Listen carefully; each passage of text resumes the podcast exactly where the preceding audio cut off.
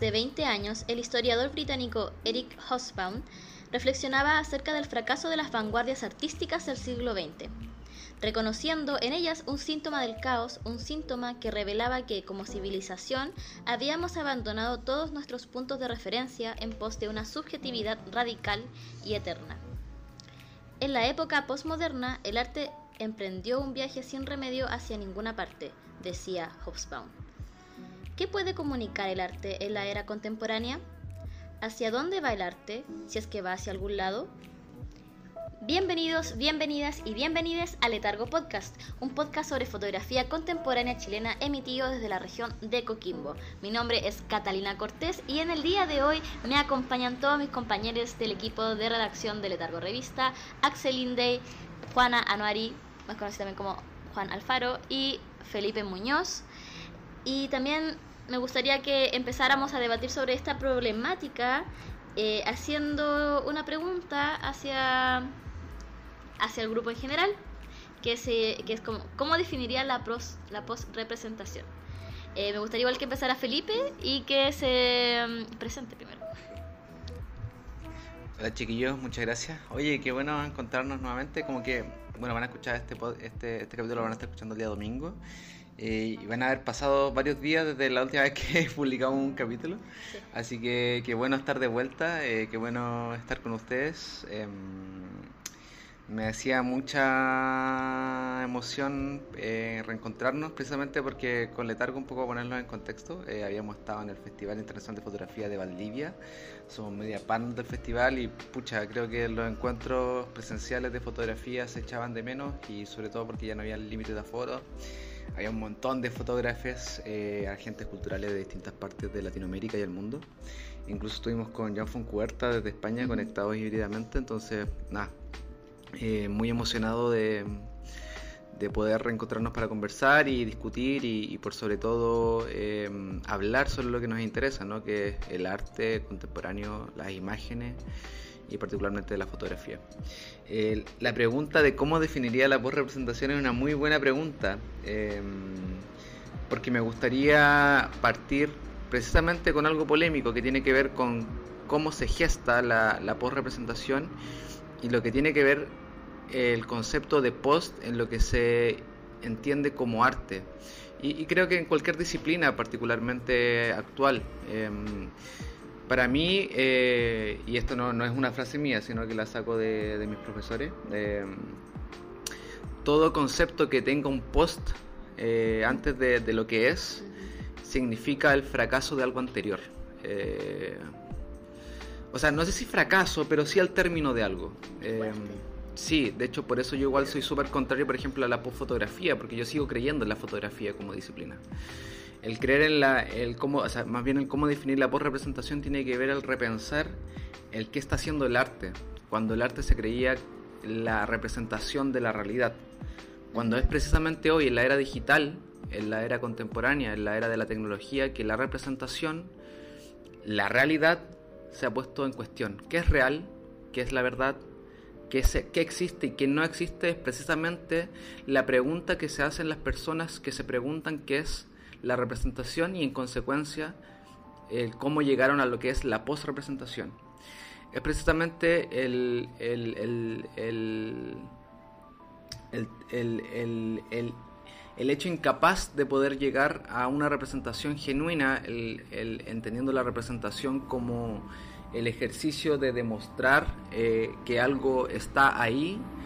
Eh, es lo que le ha dado paso a, lo que entendemos hoy eh, en nuestro cotidiano, por ejemplo, lo que tiene que ver con la fake news, ¿no? Como la, posibilidad del engaño, la posibilidad del, no, no saber si algo es realmente como es, a pesar de que te lo cuenten con todas las formas que hoy te cuentan o te contaban anteriormente algo que sí era real.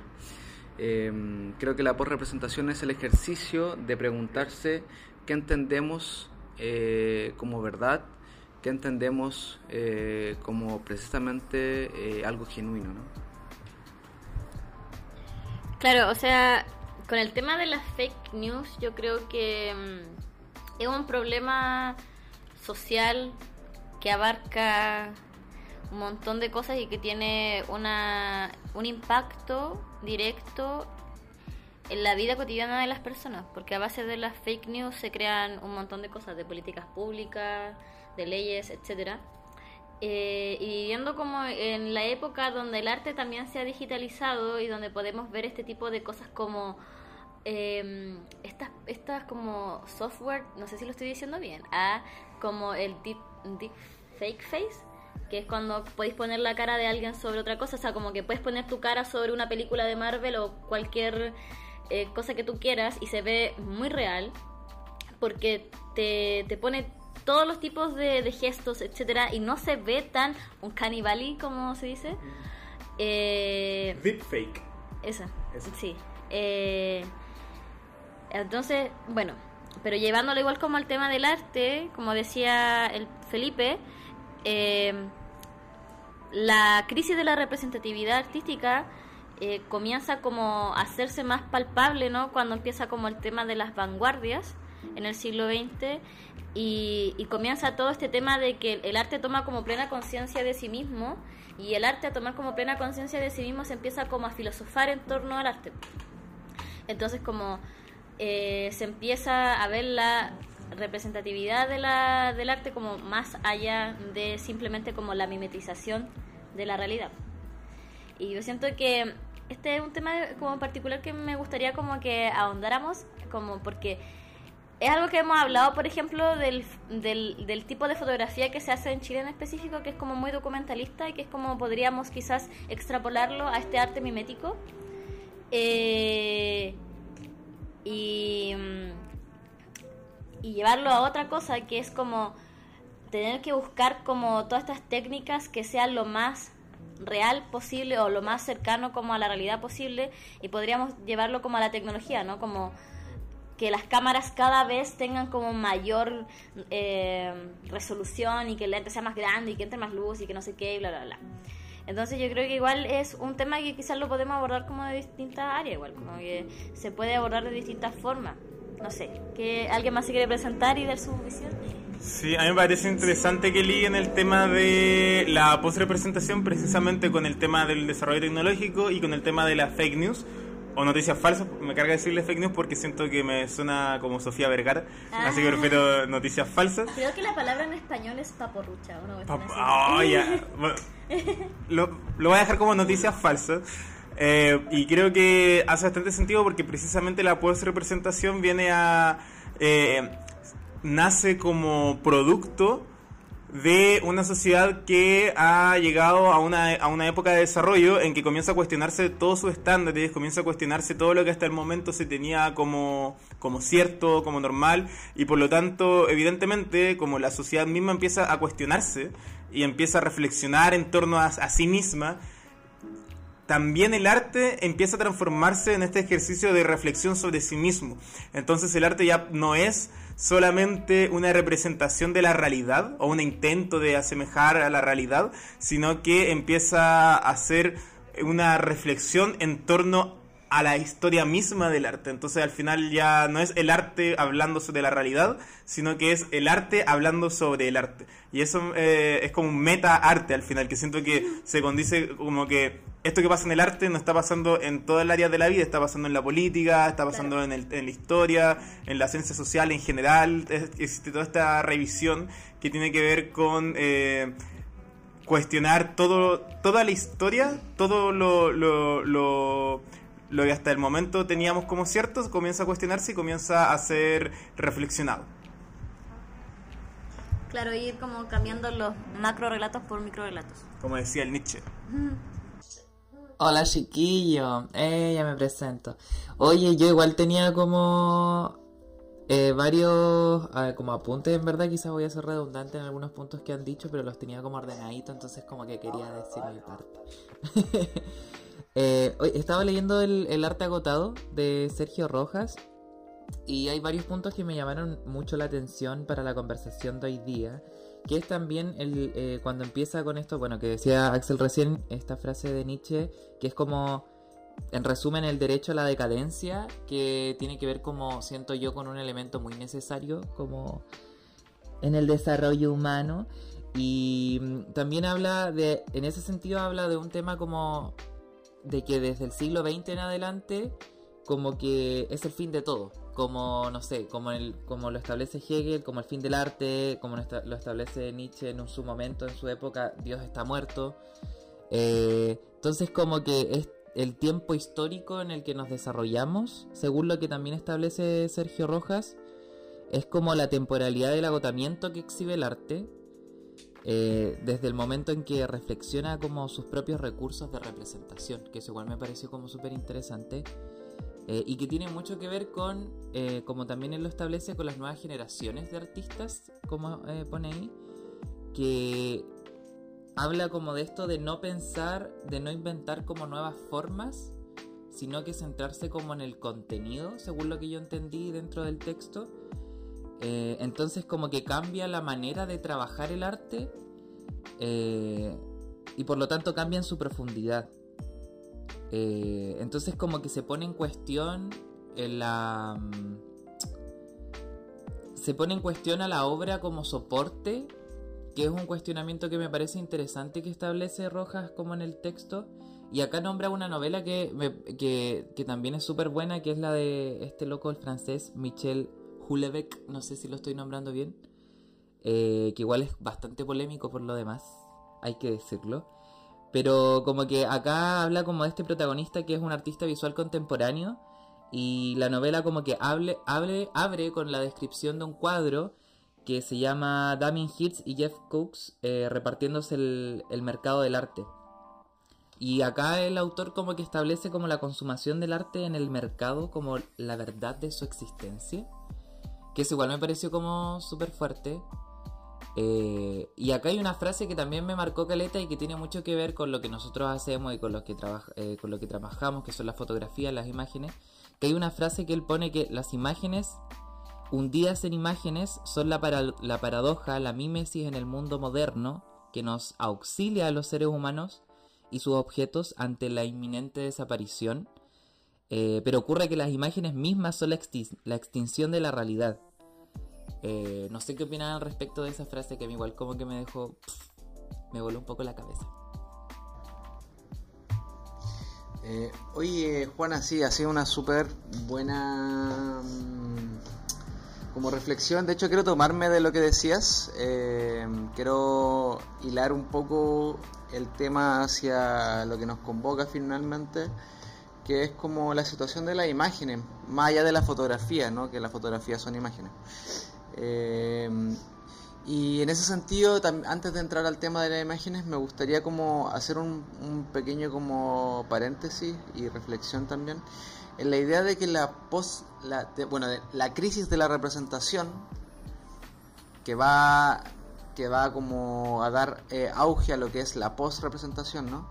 Eh, va acompañada también de la crisis de la autonomía en el arte que es precisamente eh, esa crisis de autonomía la que genera después lo que tiene que ver con las vanguardias. ¿no? Eh, las vanguardias vienen a cuestionar esta autonomía y se empiezan a cuestionar precisamente eh, las licencias que tiene el arte para poder de alguna u otra forma ser independientes de la sociedad.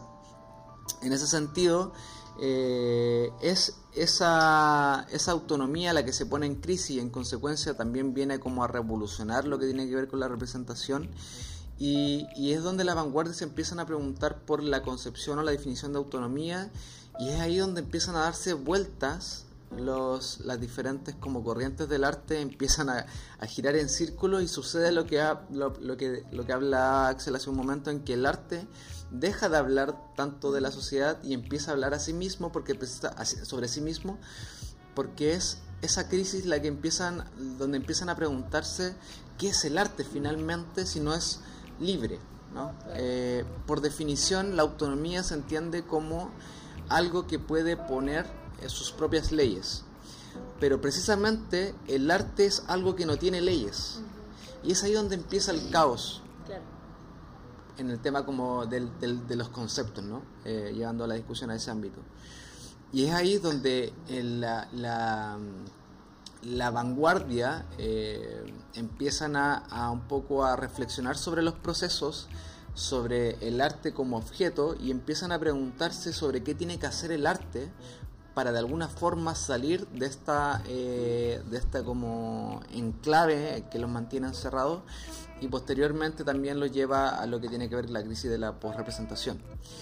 En, esa, en ese ejercicio del, del enclave, en ese ejercicio de la idea de, de, buscar un lenguaje que le permita expresarse y de la misma forma no caer en estas mismas leyes que lo puedan apresar, es que las imágenes empiezan a ser reiterativas.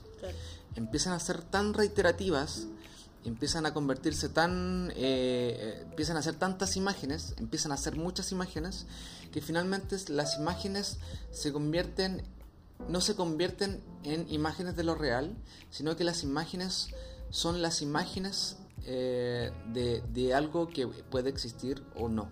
Y es ahí donde la crisis, que pretendía la vanguardia superar, hace precisamente lo contrario, sino que la profundiza a tal punto que el arte queda tan encerrado que lo podemos entender como hoy, un, un arte contemporáneo que está en búsqueda constante de entenderse a sí mismo para poder reconciliarse con la sociedad, ¿no? Bueno, sí, agarrándome de, esto que está hablando Felipe, me gustaría como como llevarlo, como desarrollarlo un poquito más a profundidad, haciéndole esta pregunta de cuál es la función del arte en la era postmoderna y por esto mismo cuál es la función de la fotografía en la época postmoderna. Porque como vamos hablando de que las imágenes al final y el arte en general va quedando como atrapado en su propia simulación eh, de querer escapar de la representación, pero al final vive buscando como imitar, imitar, imitar.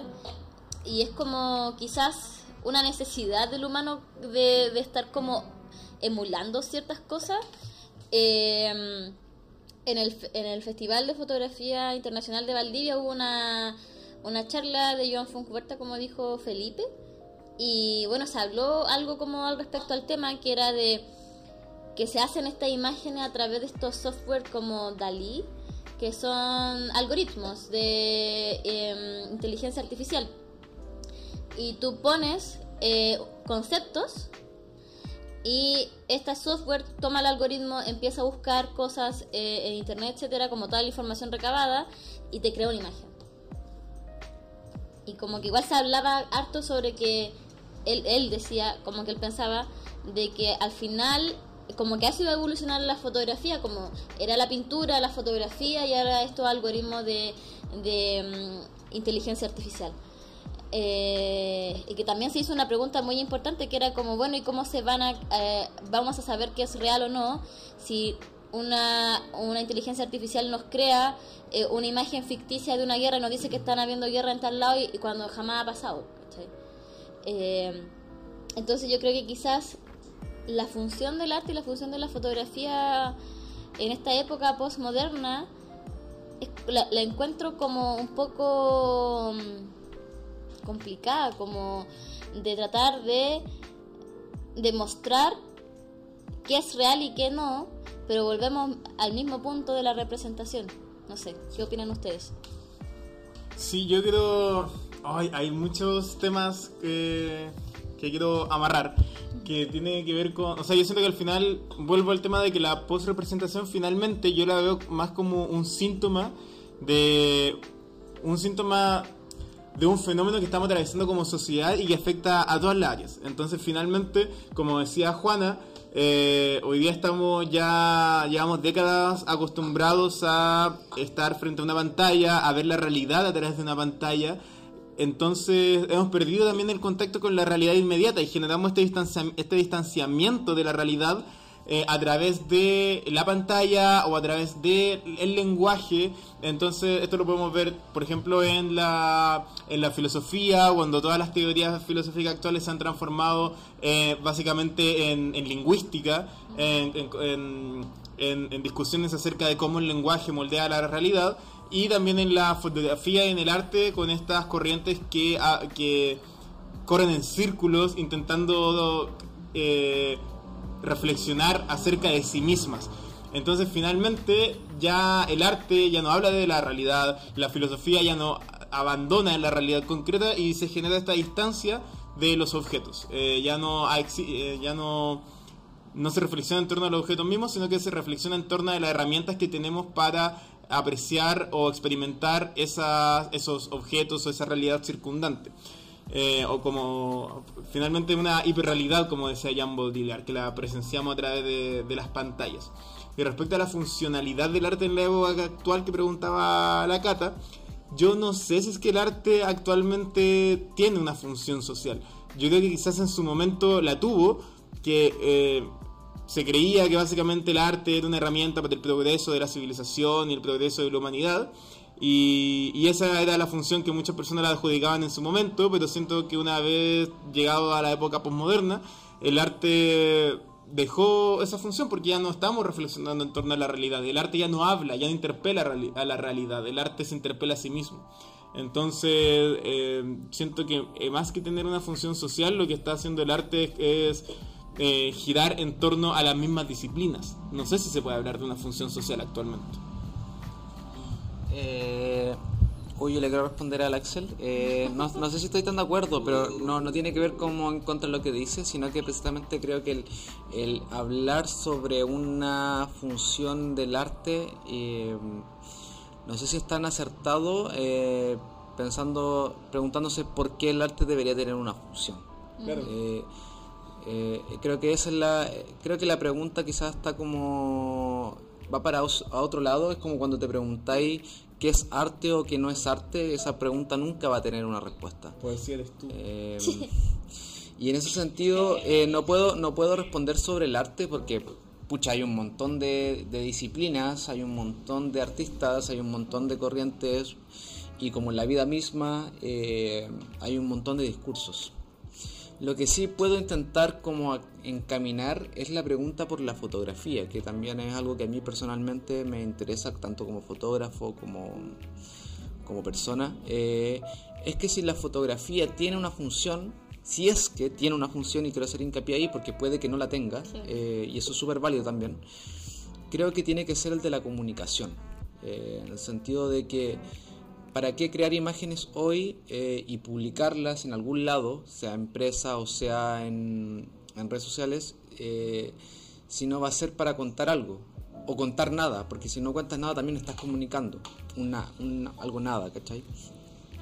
En ese sentido siento que, y insisto, es una perspectiva, puede que no necesariamente sea así, eh, pero creo que y esto lo, lo, lo, conversaba con Andrea Yoch eh, cuando estuvimos en el Festival Internacional de Fotografía de Valdivia, tuve la oportunidad de entrevistarla, y yo le preguntaba cuál era el rol de la fotografía contemporánea actual, en la sociedad actual.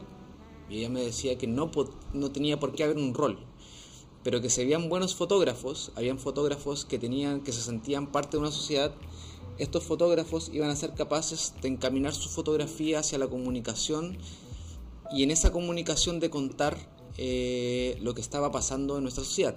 Y en ese sentido hay un acto de fe muy importante que tiene que ver con la honestidad. Y aquí también yo me pongo como enfrente de la postfotografía y me levanto y les digo como que no les creo nada a las postfotografías. Eh, porque precisamente eh, si tiene, para mí, y, acá hablo súper lo personal, eh, si para mí el arte tiene que tener algo, un, un carácter importante, tiene que ver con el sentido de la honestidad puede que puede no tenerlo, pero en la situación en la que nos encontramos hoy, con tanta falsedad, con tanto engaño, con tanta fake news, con tanto con tanto manipulación de la información, de la comunicación, creo que si tenemos la posibilidad y si tenemos una vitrina de decir algo, tenemos que hacerlo, sea arte o no, eh, estoy hablando de, de, de, cualquier contexto, tiene que ser con honestidad. Entonces, si los fotógrafos eh, o el arte o la fotografía tiene como un, una función, eh, creo que sea con grandes historias o, o historias pequeñas, eh, creo que tiene que ser encaminada desde ese sentido, ¿no? desde la honestidad. Sí, hay una... En verdad no estoy en desacuerdo contigo, siento que estamos en la misma línea. De hecho, me hiciste acordar a una frase de Borges al respecto que es muy buena, que la tenía acá guardada, esperando usarla. que... Hace como tres capítulos. Sí, hace, no, hace como tres años. No, ya, pero Borges eh, contaba una vez que dos personas le habían hecho la misma pregunta. ¿Para qué sirve la poesía? Y él le responde, bueno, ¿para qué sirve la muerte? ¿Para qué sirve el sabor del café? ¿Para qué sirve el universo? ¿Para qué sirvo yo? ¿Para qué servimos? Qué cosa rara que se pregunte eso, ¿no? Y yo creo que tiene que ver con, eso, que finalmente, a lo que iba, no es que, el arte haya tenido, haya cumplido una función social en la era moderna, sino que se pretendía, los artistas creían que el arte sí tenía una, eh, un pito que tocar básicamente en el progreso de la humanidad. Eh, ahora, que eso haya sido así, yo creo que no. Eh, pero lo que pasa en la época de la postrepresentación o de la postmodernidad es que se derriba ese mito. Entonces ya hoy día eh, no tenemos eh, la, la idea de que podemos como transformar la sociedad a través del arte, ya no existe esa ambición, yo creo que tiene que ver con eh, que las pretensiones para el arte hoy día son mucho más bajas, y no por ello menos eh, importantes, pero sí como quizás más inmediatas, como dices tú Felipe, que tiene que ver con la honestidad de poder transmitir un sentimiento, de poder transmitir un mundo interior, de poder transmitir una psicología, un universo emocional, más que una, una gran función transformadora de las sociedades. Yo creo que quizás eh, la función del arte hoy día va más por un tema más inmediato, más cercano, ¿cachai? Que por un tema más eh, grandilocuente como si se pretendía en la época moderna. Eh, A ver, dile que estoy pensando. es que igual el tema, o sea, sí, no, o sea, es que igual decir como el arte sirve para mostrar honestidad, igual le estáis dando la función al arte, ¿cachai? Claro.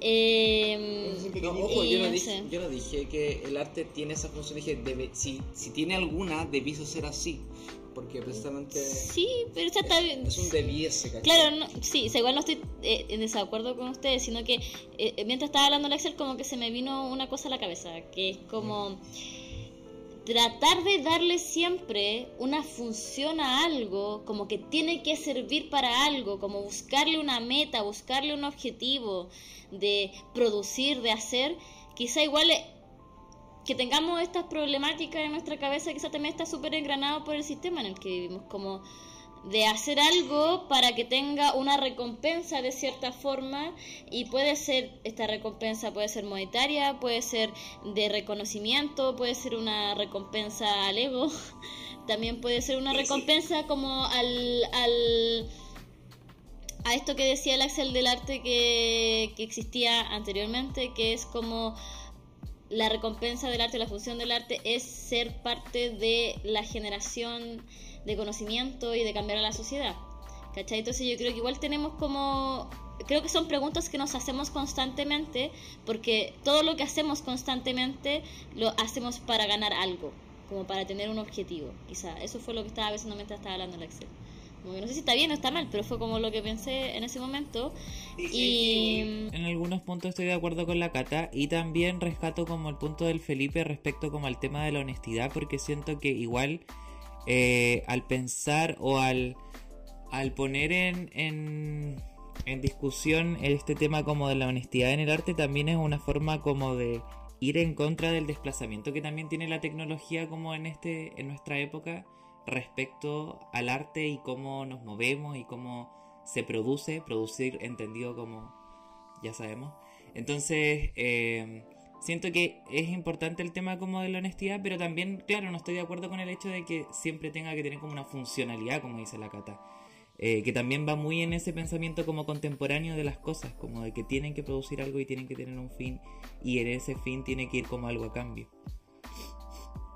Claro, yo creo que igual el tema de la honestidad, yo creo que hay que hacer un- una pequeña distinción que yo creo, yo que yo personalmente pienso que es como importante de, eh, de la honestidad y la realidad. O sea, yo creo que se puede contar una historia de ficción siendo honesto. ¿Cachai? Que es como lo que eh, se ve muchas veces en, en fotografía, que, que no muestra que no es necesariamente documentalista, y en eh, no sé, en literatura que muestran historias que pueden ser muy honestas y muy reales, pero es una historia ficcionada. Porque yo creo que igual es importante como hacer ese, esa distinción en el solamente sentido de no decir que todo arte debe ser como algo que está pasando en ese momento, que tiene que como que capturar lo que está pasando como, como siempre que sea documental. Y yo creo que como que hacer esa distinción.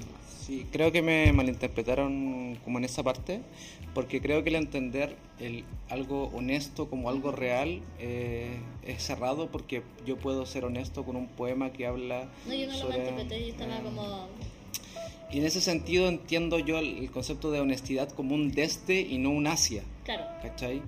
Entiendo que la honestidad tiene que ser desde donde hacemos lo que hacemos y en el sentido y no hacia dónde queremos llegar, porque no entendería la honestidad como una función, porque si ustedes entienden la honestidad como una función, me gustaría que me la explicaran porque no la entiendo. No, no, no, no estaba... No me refería a que no había... Yo entendí lo que dijiste como de un deste y no hacia un, y no hacia un hasta, no sé, eh, sino que yo creo que quería hacer la distinción no porque te encontrase como equivocado, sino porque creo que como al hablar de estos tipos de discursos y al no dejar ciertas cosas como en claro se pueden llevar como a otro extremo de decir el arte siempre tiene que ser honesto. Entonces solamente tenemos que hacer cosas documentarias. No puedes crear historias, ¿cachai? No estoy diciendo que tú lo digas. Me refiero a que puede haber esa confusión, ¿cachai? Es eso, era eso. Sí, eh, entiendo, pero es que sí, creo que creo que eh, entender a la honestidad y lo real como un sinónimo también está mal. Eh, y en ese sentido yo lo planteaba desde lo que es, por ejemplo, lo que planteaba eh, Foncuberta en, su charla y que finalmente es el discurso que levanta. Onda, la idea, hago fotografía con la fotografía, con, o sea, hago foto, post-fotografía o creo fotografías, como lo planteaba él, desde estos software porque los software están. Y es como un argumento súper vacío porque finalmente es como, ah, tú haces fotos con estos software porque están ahí. Eh, y es como finalmente en la sociedad contemporánea donde estamos hoy, eh, está tan encasillada por lo digital, por lo tecnológico, que finalmente media todas nuestras relaciones, lo digital. Y creo que un ejercicio concreto, eh, y acá insisto, puede ser o no, y es tan válido como no hacerlo, lo que planteo, que creo que es creo que si hay algo que esas máquinas no pueden hacer es precisamente ser honestos. Claro. ¿Cachai? Entonces, ese ejercicio de, de, cuota de humanidad, por darle alguna, por decirlo de alguna forma, para darle al arte, eh, es hacerlo como contraponerse a esa idea, ¿cachai? Como en el sentido de no crear un rostro de una persona que no existe, ¿cachai? Como, eso yo lo encuentro súper eh, hardcore, ¿cachai? Como, en un caníbal. ¿cachai? Como, o crear como lo que decía Foncuerta, crear como paisajes ficticios. Como, loco, en la, época que nos encontramos hoy no quiero crear paisajes ficticios, quiero que protejamos lo que están destruyendo ahora, ¿cachai? Como, creo que hay una cuota ahí importante de, ética finalmente. Claro, quizá como que creamos este tipo como de realidades como una manera de, de, escapar emocionalmente del desastre climático, ¿cachai? Como probablemente yo nunca pueda ir a ver un paisaje al otro lado del mundo porque no me va a alcanzar la vida para verlo como es naturalmente y, no en sequía y, quemado por el sol, ¿cachai? Y lo cual entiendo como las personas que lo hacen quizás como por diversión, como para hacer tonteras, porque yo igual usé el Dalí un día para hacer fotos de la Kika porque estaba muy eh, entretenida, pero no, no voy a hacer una... una presentación de arte diciendo, aquí está la Kika haciendo no sé qué. La Kika es nuestro perrito. Eh, para que sepan. Eh, como que de repente igual pasan esas cosas, como que eh, a, a, las obras de arte se le crean discursos grandilocuentes como para como, como para sopesar quizás la, la falta de honestidad quizás, Y bueno, aquí estamos llegando al final. para cerrar, vamos a pasar a la siguiente sección, que es la sección que todos están esperando. Ah, no. que es la sección de las recomendaciones. Uh. Después de esta grandilocuente eh, discusión. ¿Quién quiere comenzar? El Axel tiene El Axel tiene, quiere puro hablar de Borges, ya lo caché. Ah. Eh, no, no voy a recomendar uno de Borges, voy a recomendar un libro que estoy leyendo, que lo empecé hace muy poquito, que ya yo sé que es muy conocido y probablemente mucha gente que no está escuchando lo ha leído, pero yo lo descubrí hace poco porque siempre llego tarde a todas las tendencias. Eh, y es Nuestra parte de noche de Mariana Enríquez, no sé si ustedes la conocen. Sí. Polémica. ¿Polémica? ¿Es, polémico el libro? No, no el libro, sino que hubo una polémica...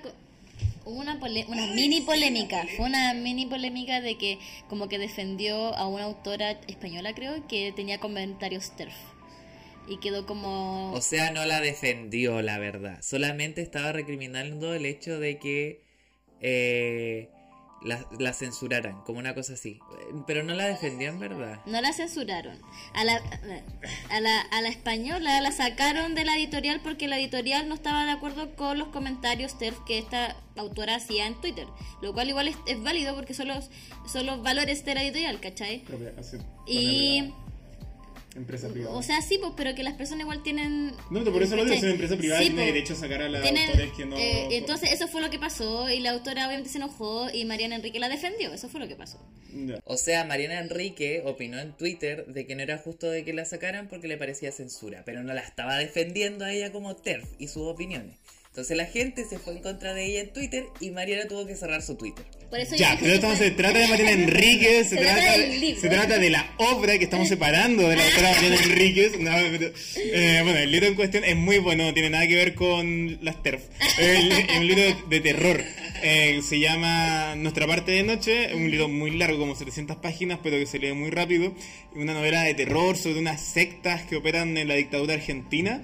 Eh, y es de terror, un género que generalmente se ve muy por encima, muy por sobre el hombro, pero la- el libro está demasiado bien escrito, tiene un lenguaje precioso, eh, usa también mucho modismo de ar- argentino de la época, entonces como que logra aunar todos estos distintos elementos, distintos estilos y hace que una novela de terror eh, sea, no sé, eh, o sea, es una novela gótica, pero se lee casi como si fuera literatura eh, contemporánea. Qué eh, precioso.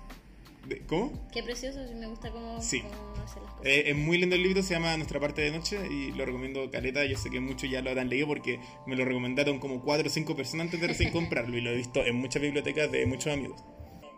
Oye, creo que va a estar en Chile ahora en abril. Sí. Sí, viene a Santiago en 100 palabras. Ahí va a estar la cata con una pancarta diciendo saquen a Mariana Enríquez No, de... a ver, a ver, yo dije que era una mini polémica. Yo no la odio. Yo no creo que ella sea tercia además ella dijo que no lo era. Ya, yo no conozco la polémica en verdad, así que no, no, no opino. Bueno, filo, eh, pasando de las TERF, con las cuales no estamos de acuerdo en esta casa. Em, bueno, a- ayer fuimos al cierre del Fidox. Eh, Como invitados a... claro, fuimos invitados al cierre del Fidox. Ah, letargo invitado. Em, y vimos una película del director eh, iraní, eh, Panahi. Panahi, era su apellido. Eh, se llamaba The Bears. No Bears. No bears. Ah, ya, perdón, no es cierto. No osos, para los que no saben inglés. Ah. bueno, es una película que, mm, que, claro, como que juega mucho con el tema de la ficción y la no ficción, que por lo que subimos ayer es algo que el, el director hace harto, porque nosotros no lo conocíamos. Y se trata de todo el conflicto social que está viviendo eh, el país y cómo existen muchas personas que quieren emigrar y no se puede porque están bajo ar- arresto, etcétera incluyendo al mismo director, ¿no? Que está eh, bajo arresto en la vida real, está en la cárcel por ser cineasta y eh, mostrar todas estas eh, como realidades culturales, tradi- de tradiciones y de eh, conflictos políticos que existen en Irán. Entonces, eh, es una película con mucha emotividad, es fuerte, pero al mismo tiempo igual tiene espacios de comedia que como igual te hace reír. Tiene personajes igual súper entrañables, lo cual hace que todo al final sea triste. y tiene un final como abierto, que igual es genial eso a veces que como que te deja así como con la, uff, ¿qué pasó? Que, que también te deja como eso, el- la, la misma forma de la narración de la película, ¿no? Que, que, mm, que cuando, si no conoces la obra del director, como nosotros en ese momento no sabíamos si, oye, era verdad, esto pasó de verdad, o es documental o no, y bla, bla, bla. Y bueno, y después supimos que era porque él, él- él tiene este estilo de narración, pero eh, muy buena, eh, 10 de 10, eh, no sé dónde la pueden encontrar, pero espero que la puedan encontrar. Se llama Numbers eh, de Panaji, del director Panaji. Ay, ¿me toca a mí? Dale de tú, Juana, después voy yo, no te preocupes. Ok, yo estoy leyendo en este momento que me recomendó y me prestó un chiquillo por ahí muy especial. Eh, una recopilación de cuentos de Raymond Carver, Carver, no sé cómo se pronuncia en verdad, sorry. Eh, este cuentista y poeta estadounidense que es sequísimo, eh, así que lo recomiendo. Es de Anagrama. Uh, pero lo pueden encontrar también en internet porque yo vi que hay cuentos ahí. Así que eso lo recomiendo. No sé por qué lo muestro si nadie lo va a ver en el podcast, pero bueno. Oye, ¿cómo se llama el chiquillo que te lo recomendó? Eh, Daniel Valencia le mando un saludo. Ah. si está escuchando este capítulo. Ah, un qué saludo de tu parte del equipo. Eh, buenísimo. Oye, después me lo pasáis por interno ahí para buscarlo. Al Daniel. No, buen libro, ya. Esa voladita.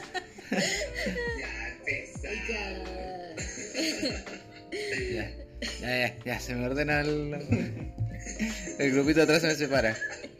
Ya da tu recomendación. Eh, yo quiero, recome- quiero hacer una recomendación muy, muy especial, muy íntima. Eh, no suelo recomendar eh, cosas que, o sea, como que trato siempre de hacer una recomendación súper como que sea como un aporte a la discusión siempre de lo que hablamos, pero ahora creo como que hoy estuve escuchando mi rap de Spotify eh, y quiero recomendarle una banda que me gusta mucho.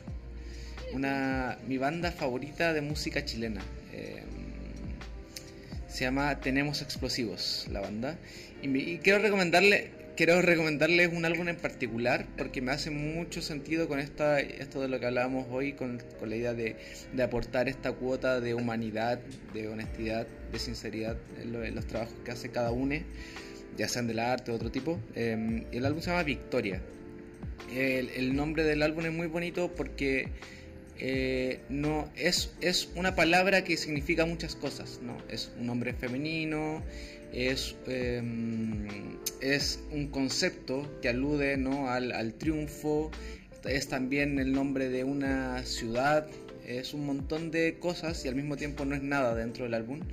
Eh, es un álbum que recopila un montón de historias. Eduardo, el vocalista de la banda, escribe muy bien. eh, tiene una, una capacidad de escritura muy, muy, muy buena.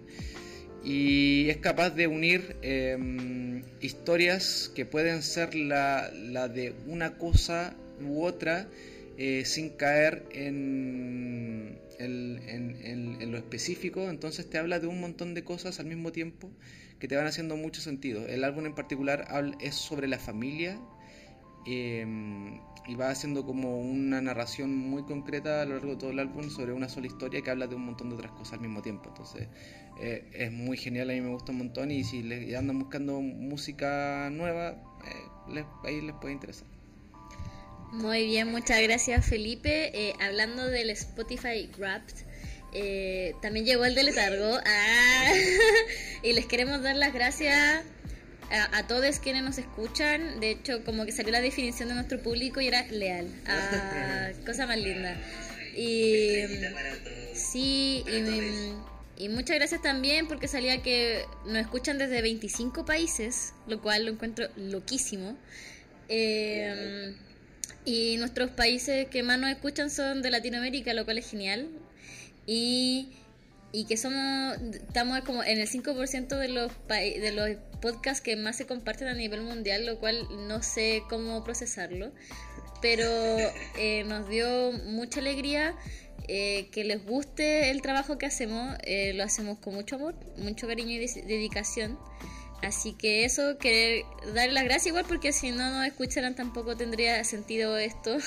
si no sería como nosotros juntándonos a conversar nomás que, el- que lo que ya hacemos, que ya lo hacemos siempre, pero bueno. Eh, eso, muchas gracias y hasta aquí llega el capítulo de Letargo Podcast. Eh, agradecerles de nuevo por escucharnos. Pueden seguirnos en todas nuestras plataformas como Spotify, eh, Spotify, eh, Twitter, Instagram como arroba letargo revista y en las plataformas de streaming como Spotify, Apple Podcast o Google Podcast como arroba letargo podcast. Eh, nos estamos escuchando en otra ocasión. Nos vemos. Nos vemos. Adiós. Adiós. Chau. Letargo Podcast es un proyecto financiado por el Fondo Nacional de Desarrollo Cultural y las Artes, ámbito regional de financiamiento convocatoria 2022.